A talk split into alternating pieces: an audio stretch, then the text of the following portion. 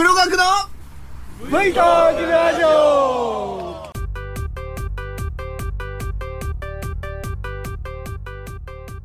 ちょっと古い話ではあるんですが新型コロナウイルスで巣ごもり需要ということでねペットを飼い始めた人が随分増えたようですけどもペットやペット用品の販売額が年々拡大。平成27年は2400億円だったのが令和3年には2800億円規模になったそうです。需要の高まりで販売価格がコロナ禍前の2倍近くになってしまった犬種もあるとかないとか。まあいわゆるペットバブルとでも言うんですかね。ブリーダーが税務調査で申告漏れを指摘されたことがニュースになったり劣悪な環境で繁殖を繰り返す悪徳ブリーダーも問題になっていますよね。まあそんな中あの大谷さんもほら変わった犬をね飼っていましたけども。まあそんなことでねあの犬もブームなのかなと思いましたけども。トイレの不始末とかね鳴き声がうるさいとか言われて近隣の人と揉めてしまったっていうこともよくあるようですけどもね。そんなことをやってると飼うのをやめる飼育放棄っていうのが問題になるんですよね。思っているより大きくなったとかね。コロナが落ち着いて仕事の方が忙しくなったなど身勝手な理由でねさよならしちゃう。しかもですねどっか置いてきちゃうような人もいるということで無責任な飼い主が増えてしまうというのは問題ですよね。令和3年度5万9000匹も飼い主が手放してしまうような犬猫がいたそうでございますこのうち1万4000匹余りが引き手が見つからずに処分。あんまりこの殺処分っていうことは言いたくしたくないんですけどもね、えー、こういうのをね、えー、ぜひ少なくしていただきたいと思いますよね。私なんぞは未だに実はしおんくんのねショックから立ち直れていないっていうのが夫婦揃ってるんですけども是非ペットをね買うっていう時には可愛いだけじゃなくてね最後まで面倒見切れるかっていうことも考えて買ってもらいたいなとふと思いました。ペットブームいいことなんですけどね最後まで面倒見てあげてください。よろしくお願いしたいと思います。この番組はホンダハンター株 CT125 と鈴木 V ソロム250に乗ってキャンプツーリングに撮り鉄ツーリングに大忙しな私黒学がライダーの皆さんの休憩時や乗ってはいないけど少しだけバイクに興味があるよ。という方のちょっとした話のネタになればいいな。と思ってお話しさせていただくバイク系独り言ポッドキャスト番組です。さて第276回のお話は？黒学の重大ニュース2023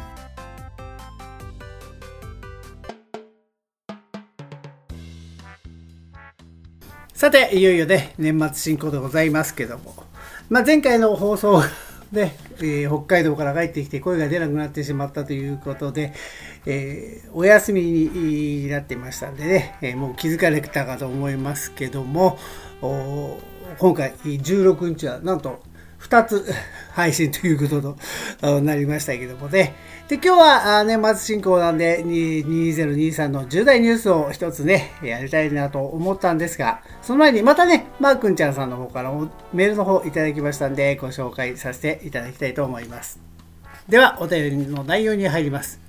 黒川さん、更新お疲れ様です。いつも楽しく拝聴しております。12月に入ったら今までの気温が高すぎたせいかやたらと寒く感じますねそんな中12月1日に休みを取り愛車 CBF1000 の車検を取りに行ってきましたちょっと長くなりますがひとまずは結果として無事に検査を通すことができました本来は隣の栃木県の佐野市にある陸運で朝一の枠で予約しておりましたが自宅を出発して信号待ちの途中にハイビームの確認がてらスイッチを切り替えたらあれ？ハイビームがつかない。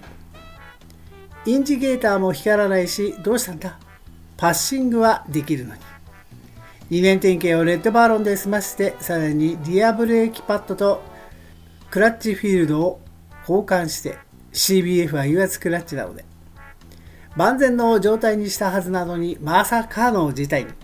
結局自宅に戻り原因究明すべくロービーム側と交換してみたものの変わらずパッシングのみ光る。しかし、スイッチを切り替える際に何やらヒューズボックスからカチカチと音が。もしかしてヒューズにハンダ付けされているこの線が原因かと配線をたどると一番最初につけた中華製 USB 電源が以前通電しなくなってそのままにして新たに右側スイッチ付近にデイトナのスリム USB をつけましたがどうやら片側にバッテリー電圧を捉えていたからなのかこれを外してヒューズも元のものにつけたら無事にハイビームが点灯しましたところがすでに時間は10時を過ぎこれから佐野へはとても間に合わず泣く泣く予約をキャンセルすることに。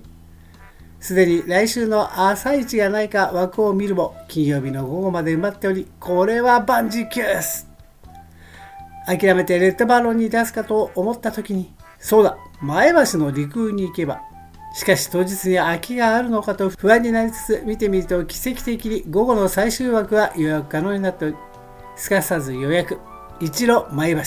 一度も行ったことがないためアプリで調べてようやく着いたと思ったら広い。どこに何があるんだ？とはいえ案内を見るとメインの建物には多くの人がおりいろいろ心が折れそうになりながらユーザー車検受付と出ている窓口で忙しく書類チェックをしているお姉さんに聞きあの初めてなんですがと持ってきた書類を見せて重量税や自賠責はどこで支払えばいいか聞くと建物を教えてくれたので歩いて別棟へ。重量税検査手数料印紙代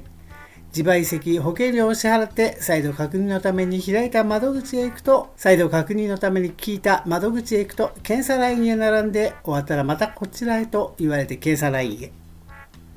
二輪車は専用レーンで四輪車や 4WD はそれぞれ決まったレーンになっていてここで CBF はすぐにラインへ。検査員にも今日初めて来たんです。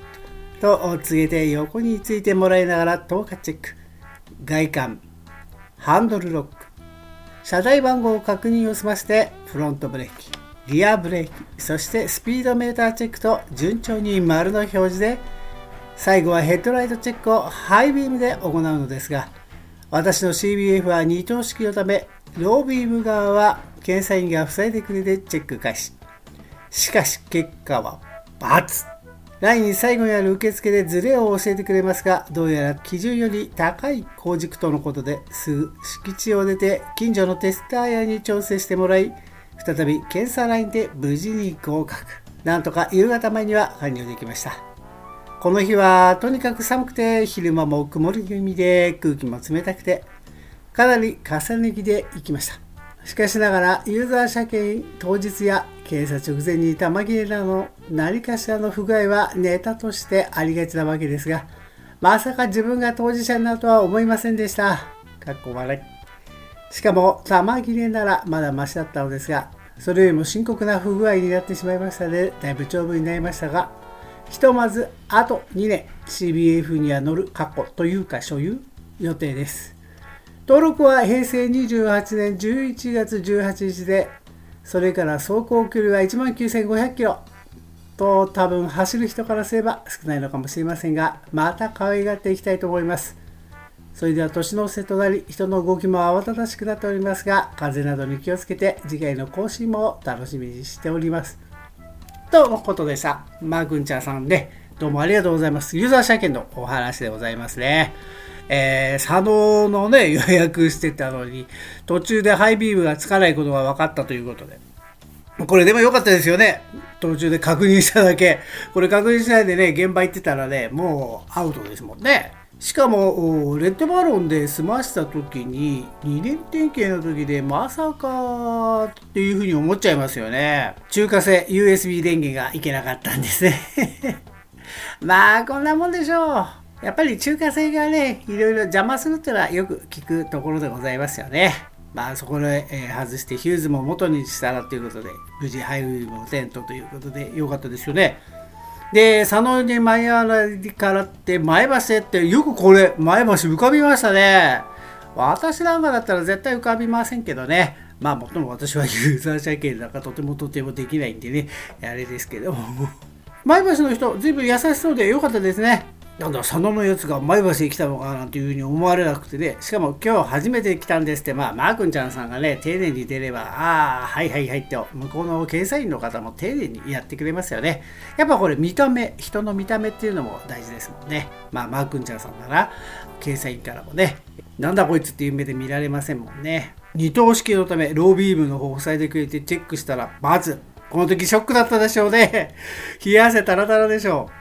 でもまあ敷地出て近所の鉄材屋さんで調整してもらい再び合格ということでまあ一すっかり一日が出になっちゃいましたね当初の予定では多分午前中で終わるはずだったんでしょうけどもね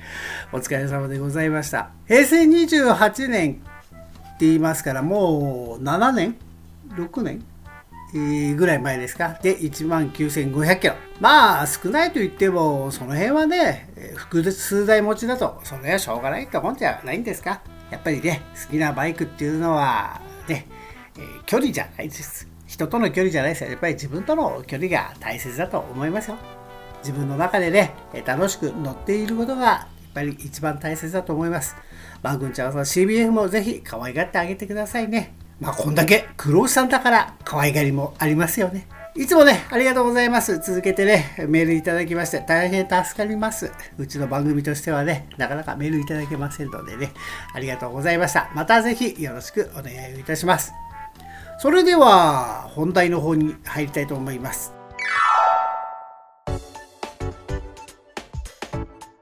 2023年黒学の重大ニュース第10位第10位はですね7月は毎週キャンプに行ったこととまさかの久保閉鎖ですね。えー、7月、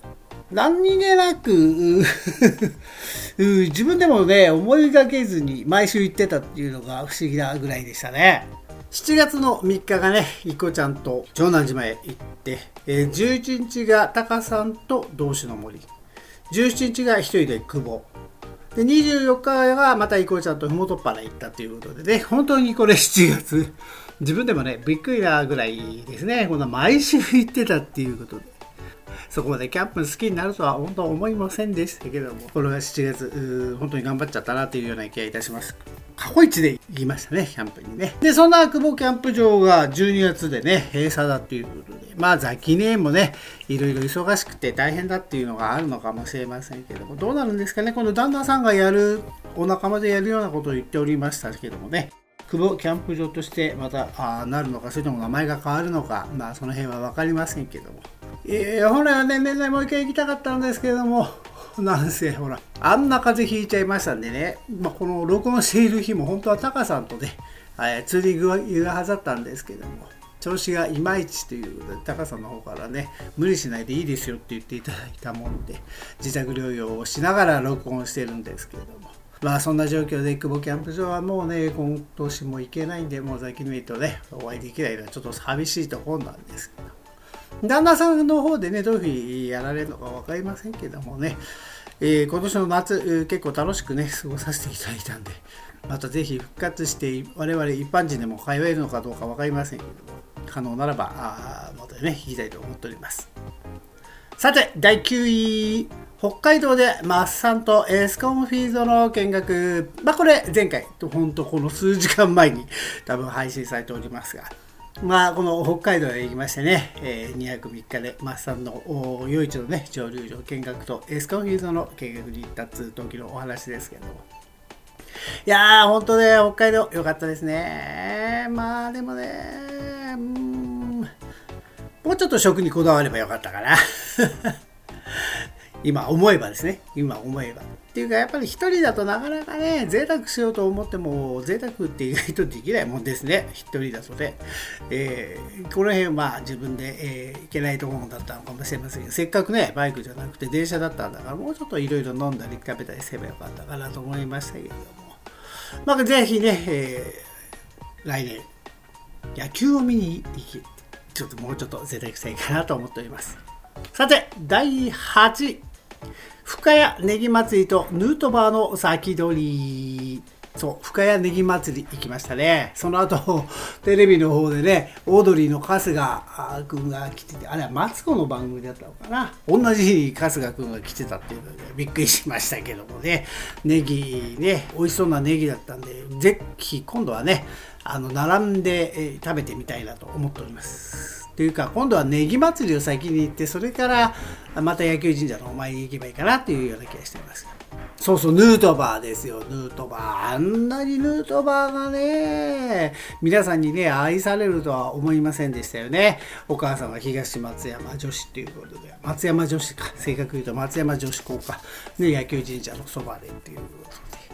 とで。ね、ですから私、あの時点ですでにね、ヌートバーを抑えてたわけですよ。皆さんよりも早くね、マスコミの方々よりも早くヌートバーを抑えてたというえな話ですけど、ちょっとえ変って感じかなっていうような気がいたしますけど。まあそんなことでね、福屋ネギ祭りとヌートバーを先取りしたっていうのが第8位でしたね。さて、第7位。第7位はですね、若洲キャンプ場、ついに若洲キャンプ場デビューいたしました。若津キャンプ場は城南島と違って江東区立なんですね。まあ、ですからお安い。まあ、この辺は城南島と一緒で1泊600円なんですけど。えー、芝生のところだったんだけど、行ったサイトは芝生が剥がれててがっかりやったんですけどもね。そんな感じの。で、夜は夜でトラックがあの橋のつなぎ目でガターンという音がエラーするんでね。うん、城南島の飛行機と参拝の音とどっちがっていうふうに思うんですけれども、食そう食べ物っていうことを考えるととんかつ和樹さんはあるし太田市場の山陽食堂さんはあるしいろいろあるっていうことから考えるとやっぱり長南島の方がいいのかな食はね。でサイトサイト入り口のねとんでもないところは割り当てられちゃったんでがっかりだったんですけども奥の方のサイトだったら決してね芝生がしっかりしてたんであそこで行ってれば良かったなというような気がしますし洗い場もいっぱいありますしでそういう点では城南島よりやっぱり若洲まあ予約が取れないキャンプ場として有名なキャンプ場ですけど若洲キャンプ場の方がいいなというような気がいたしましたね。あとはうちから遠いか近いかなんですけど距離的にはほぼ変わらないみたいですね。まあ、そうやって考えますと若洲キャンプ場、まあ、この後ですね、えー、実はこの1週間後か高さんと行ってくるんですけどもまたね、えー、そのついて若洲キャンプ場についてもちょっとここで報告したいなとは思いますけどもね、まあ、第7位が若洲キャンプ場ってどうなの？っていう感じでした。そして第6位。第6位は今年も MLS4 に参加したよっていうことです。え MLS4 で、えナンディ小菅さんがやっておりますけど、え大洗フライングクラブっていう、もう今はすでにいないんですけれども、そこが所有していたあ芝生のところでね、えー、あそこ滑走路だったの。フライングクラブって要はグライダーかなんかのあれなのかもしれないですね。広大なね、えー、グランドっていうと変ですけど、土地のところで、えー、キャンプしながら音楽とね、あとアニメとっていうことミニバイクでね、え、また今回もね、雑誌の方にも 出てましたけど。さすがにもう私の場合カスタムしてないんでねちっちゃくなっちゃうのは残念なんですけど。ね今年も無事 MLS4 雨でしたけどね。雨男なんですよ。私以上にランディさんってね。だからこれ、えー、次回の MLS5 は心配なんですけど。次回はあ4月の28でしたっけ？もうすでに、えー、発表されておりますので、次回もね、行こうと思っております。えー、ぜひね、えー、皆さんでも、ちょっとでも大洗で遠いんですよね。で、ミニバイクの祭典っていうこと、どうしてもミニバイクが主なもんですから、なかなか来るのが大変なところはあるんですけど、もしよろしければね、えー、ぜひこちら MLS5 もいらしてはいかがですか。帰りにあの大洗の潮騒の湯でライダーセット取ればね、えー、安くてお風呂も入れてご飯が食べれますのでねこれはおすすめでございますし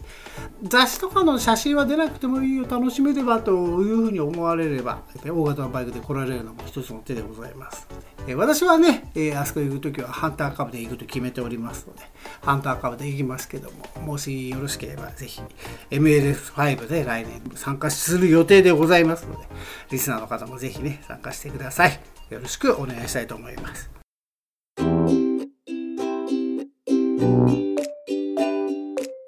V トークラジオは6日、16日、26日の月3回配信予定です。難しいことを話すことはできませんが、長いお付き合いよろしくお願いします。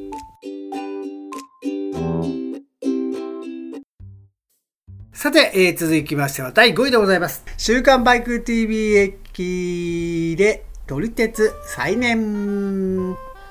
いすみ鉄道という千葉のね、第三セクターのローカル線ですけれども、そこでですね、千葉テレビの週刊バイク TV がコラボして、駅をね、一つ、名前を付けてくれたということで、週刊バイク TV 駅になったんですけど、そこを、まあ、訪れるっていうので、写真をね、取り出しましたということで、やっぱり撮り鉄が再燃しましたね。うん。なかなかね、最近ご無沙汰していたんですけども、取り出すとやっぱり楽しいですね。やっぱりそれでですね、ディーゼルはいいわ。あの、空が広いっていうのは本当にいいわ。どうしても電気だとね、画線があるんでね、画線中の画線が気になっちゃうところですけども、ディーゼルは空が広いんでね、えー、これいい写真が撮れるっていうこともあって、まあそんなにね、今や安いね、私のあのデジコンじゃもうどうしようもない。だって iPhone の方が解像度多分いいんだもん。まあ、iPhone で撮るのがほとんどになっていますけど、おかげさまでね、栃木の方までわざわざね、宇都宮のライトレールも取りに行くようになっちゃったし、久しぶりの北海道でもね、やっぱり実は撮り鉄していたんですけども、うーん、やっぱりこう、楽しいですね。バイクに乗ってって、電車の写真、ディーゼルの写真、それぞれ撮るのはね、ということで、週刊バイク TV 駅。で、今、いすみ鉄道の方がね、台風の影響で、えー、あの辺運転してないんですよ。そんなこともあってですね、えー、寂しい状況になっているんですけども。またね、これで長野の咲く時期になりましたら、ちょっとまた、いすみ鉄道写真撮りに行きたいなと思っております。そうそうそう、あの、茂原で、何でしたっけ？せんべい屋さんの食堂でめちゃくちゃ安く食べれるみたいじゃないですか、ご飯がね。ラーメンとチャーハンが合体したのが390円であるみたいですよ。すごいっすよね。確かチャーハンの上にラーメンが乗ってるんですよ。だからラーメン食べた後チャーハンがね、出てくるんですって。390円。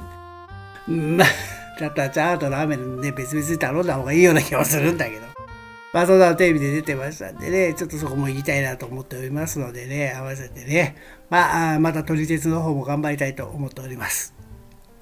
第4位、第4位はアニメスーパーカブ巡礼に行ったよっていうことでございますけどもね。まあ今更っていうような感もありましたけども、タカさんのおすすめでね、えー、スーパーカブの巡礼に行きましたけど、道を間違えたのはお笑いでございましたし、なかなかね、帰りのお昼ご飯が見つからなかったのもお笑いでしたけどもね。でも、いろいろ写真をね、撮れて楽しかった旅でしたね。え清里中央オートキャンプ場か。あそこもね、えー、今思えばいいキャンプ場だったなというような気がいたします。えーと、だから、また、あそこも、V ストリーではそんなに遠くないんでね、今度、また行きたいなと思っています。あったかくなったら。なぜ寒いですからね、清里。標高千何百メーターでございますんでね。あとは、アニメスーパーカブ。さあ、そうそうそう、スーパーカブそういえばやんないですね。アニメスーパーカブもそうだけど、ゆるキャンの方もやらないですね。っていうかやってたのかな、もしかしたら。えー、ちょっと久しぶりにあの辺のアニメが見たいなというような気がいたしますね。はい、第3位。第3位は、茨城の松川で凍えたキャンプ。2月の初めですね、えー、ガソリン屋さんと行きました。茨城の松川での凍えたキャンプ。いや 真っ白でしたもんね、バイクがね。夕日がでも綺麗でしたね、あそこのキャンプ場ね。うん、よかったよかった。本当にガソリン屋さんはありがとうございます。でもなんかね、ガソリン屋さんの情報によると、値上げしちゃって、えらく高くなっちゃったみたいで、そんなに出すんだったらビジネスホテル泊まった方がいいですよってガソリン屋さんからね、この間ご連絡がいただいたんですけど。やっぱブームで来るなと思うとこうやって上げちゃうんでしょうね。まあ、あそこも山積みたいなもんですからね、しょうがないんでしょうけども。でもどうなんですか、今、だってキャンプブームって去ってるって、ね、いろいろ出てますよね。そうなっちゃったら、来なくなっちゃうんじゃないかなっていうような気がいたしますけどもね。だって大洗キャンプ場の方がね、安くてっていう、もっと近くてっていうのがね、ありますからね、その辺どうなんでしょうね。あそこの松川キャンプ場もね。まあでも、今度もね、行きたいなと思っておりますけども、まあ、V スで行けばそんなに遠くないし、一人で行ってもいいのかな、なんていうような気がいたしておりますので、なんせほら、来年から久保キャンプ場がね、果たして使えるかどうかわからないんで、ちょっとその辺ね、どっか本拠地をもう一回探さなきゃいけないなっていうのもあるので、まあ、松川まではね、本拠地にとてもとても遠くてならないでしょうけども、ちょっとこれもね、行きたいなと思っております。またあの、小枝キャンプ、楽しかったですね。ガソリン屋さんまたどっか、キャンプね、えー、行きませんか、えー、小枝キャンプ大歓迎でございますよ。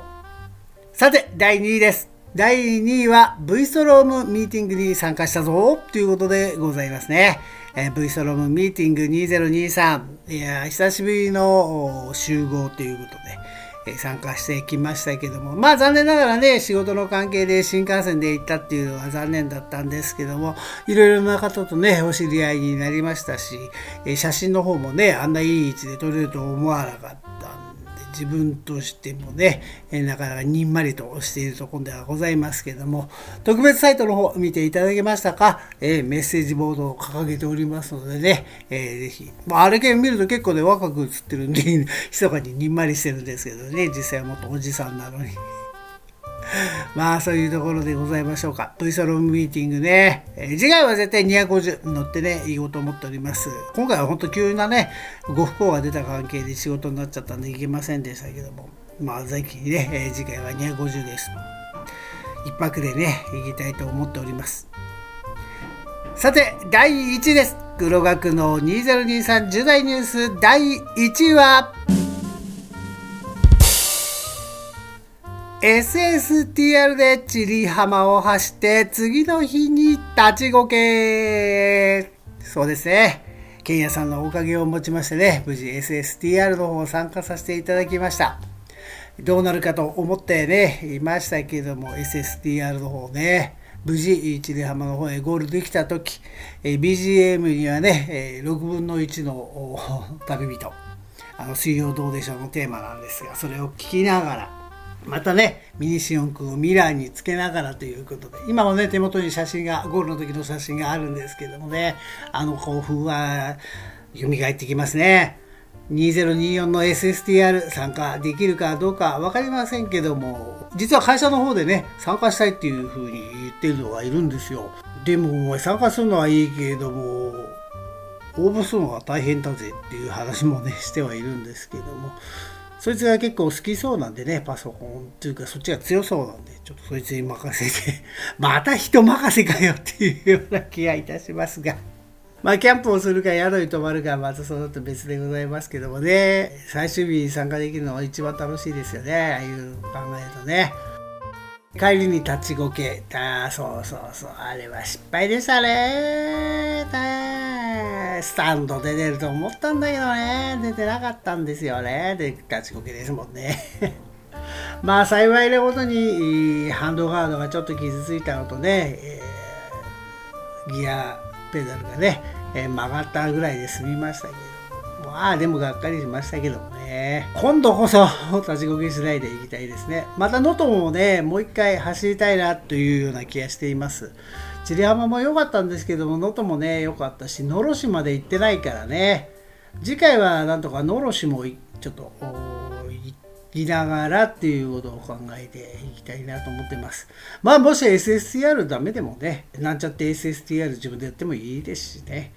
ええー、そのことで、まあでもね、あの、千里浜、あいつまで走れるんでしょうね。まあ一回これで走ってきましたけども、いつまでもいつまでも残ってもらいたいものですけども、あの、河川回収なんかもあるわけで、土砂が入ってこないっていうのもね、えー、結局は浜が小さくなっている原因の一つでもあるんでしょうけども、環境破壊っていう問題とかね、ちょっと難しい話になってくると、まだ難しい話ですけども、えーぜひね、いつまでも千山渚ドライブウェイは続いてもらいたいもんですね。はい。SSTR もね、今すごい人数で参加しているんで大丈夫なんでしょうかっていうような気がしておりますけどもね、得てして人が集まりすぎるとね、ダメになるっていうのはよくあるパターンでございますけども、まあでも、あれに参加する方はね、えー、マナーはいい方ですもんねあでもでも最終日はそこのおっさんたちはダメだったけどなどうしていくもう目についちゃうんですかね。なんかこう若い子の方がみんなマナーいいですよね。うん。それよりも私より上の世代ですよね。えー、もしかしたら同い年かもしれないけど。もうのしかもそのアメリカン。アメリカン通の古い言い方古いか。クルーザー乗りって言った方がいいのかな。そうそう大体わかるでしょ。あれですよ。あれ。あの2気筒アメリカの2気筒に乗ってる軍団の人たちがね。ほんとマナー悪いんだ。あいつら。ねえあいつら。なんであなっちゃうのかね。いい年こいてね。水も甘いももう知ってる年齢でしょ。まあでも確かにもう会社もね、えー、定年になっては終わっちゃえば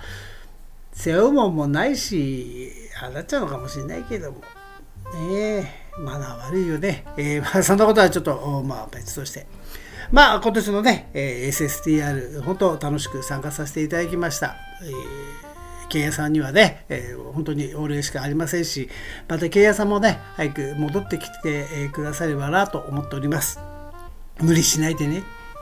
さて、えー、そんなことでございまして、えー、黒学の2023重大ニュースということでね、お話をさせていただきましたけども、どういかがですか？皆さんの重大ニュース何かありますか？あぜひね、それじゃありましたら教えていただきたいなと思います。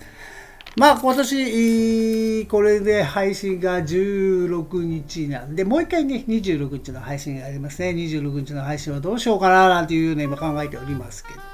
原稿作り頑張んないとな。そんなことでございました。で今一度振り返ってみると10位が7月は毎週キャンプに行ったこととまさかの久保閉鎖9位が北海道でマッサンとエスコンフィールドを見学。8位が深谷ネギ祭りとヌートバーを先取り。7位が若洲キャンプ場ってどうなの ?6 位は今年も MLS4 に参加。5位が週刊バイク TV 駅で撮り鉄熱再燃。第4位がアニメスーパーカブ巡礼。第3位、茨城の松川で公営でキャンプ。第2位が V ストロームミーティング参加。そして、ハイアル第1位が SSTR で千里浜を走って次の日立ちこけというのが黒学の2023年重大ニュースでした。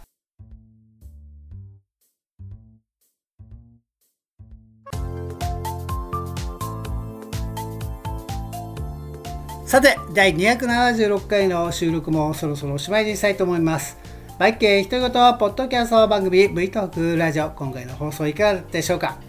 今回の配信の写真って言ってもなかなか昔のやつをね、昔のやつって言うとええな言い方が、あぼちぼちと乗っけていきたいと思いますので、ブログの方もね、ぜひご覧ください。ブログの方は http コロンスラッシュスラッシュ v ストーク 650.c3 ネットの方です。メールお待ちしております。本当先ほど言いました10代メールでも結構です。マー君チャーさんのようにこんなことがあったよっていうようなメールでも結構でございます。ぜひぜひお待ちしております。メールのアドレスは v t o k r a d i o g m a i l c o m vtokuradio.gmail.com です。メールフォームはブログに付け加えさせていただいておりますので合わせてご利用ください。また、X の方もね、VTalk で検索していただければ青字に VTalk のアイコンですぐにわかると思いますのでよろしければフォローの方もお願いいたします。iTunes レビューもお待ちしておりますよ。で、今、思ったんですけど前回の275回でもしかしたらまだ Twitter の方もとか言ってたのかな。これ原稿直さないといけませんね。原稿の方がいつまでも Twitter なんですよね。原稿の方を直しましょう。よろしければフォローのね。スレッドの方でも結構でございますんでこちらの方もお待ちしておりますよ。では今日も最後までお聴きいただきましてありがとうございました。第276回バイケ独り言ポッドキャスト番組 V トークラジオこれにて終了です。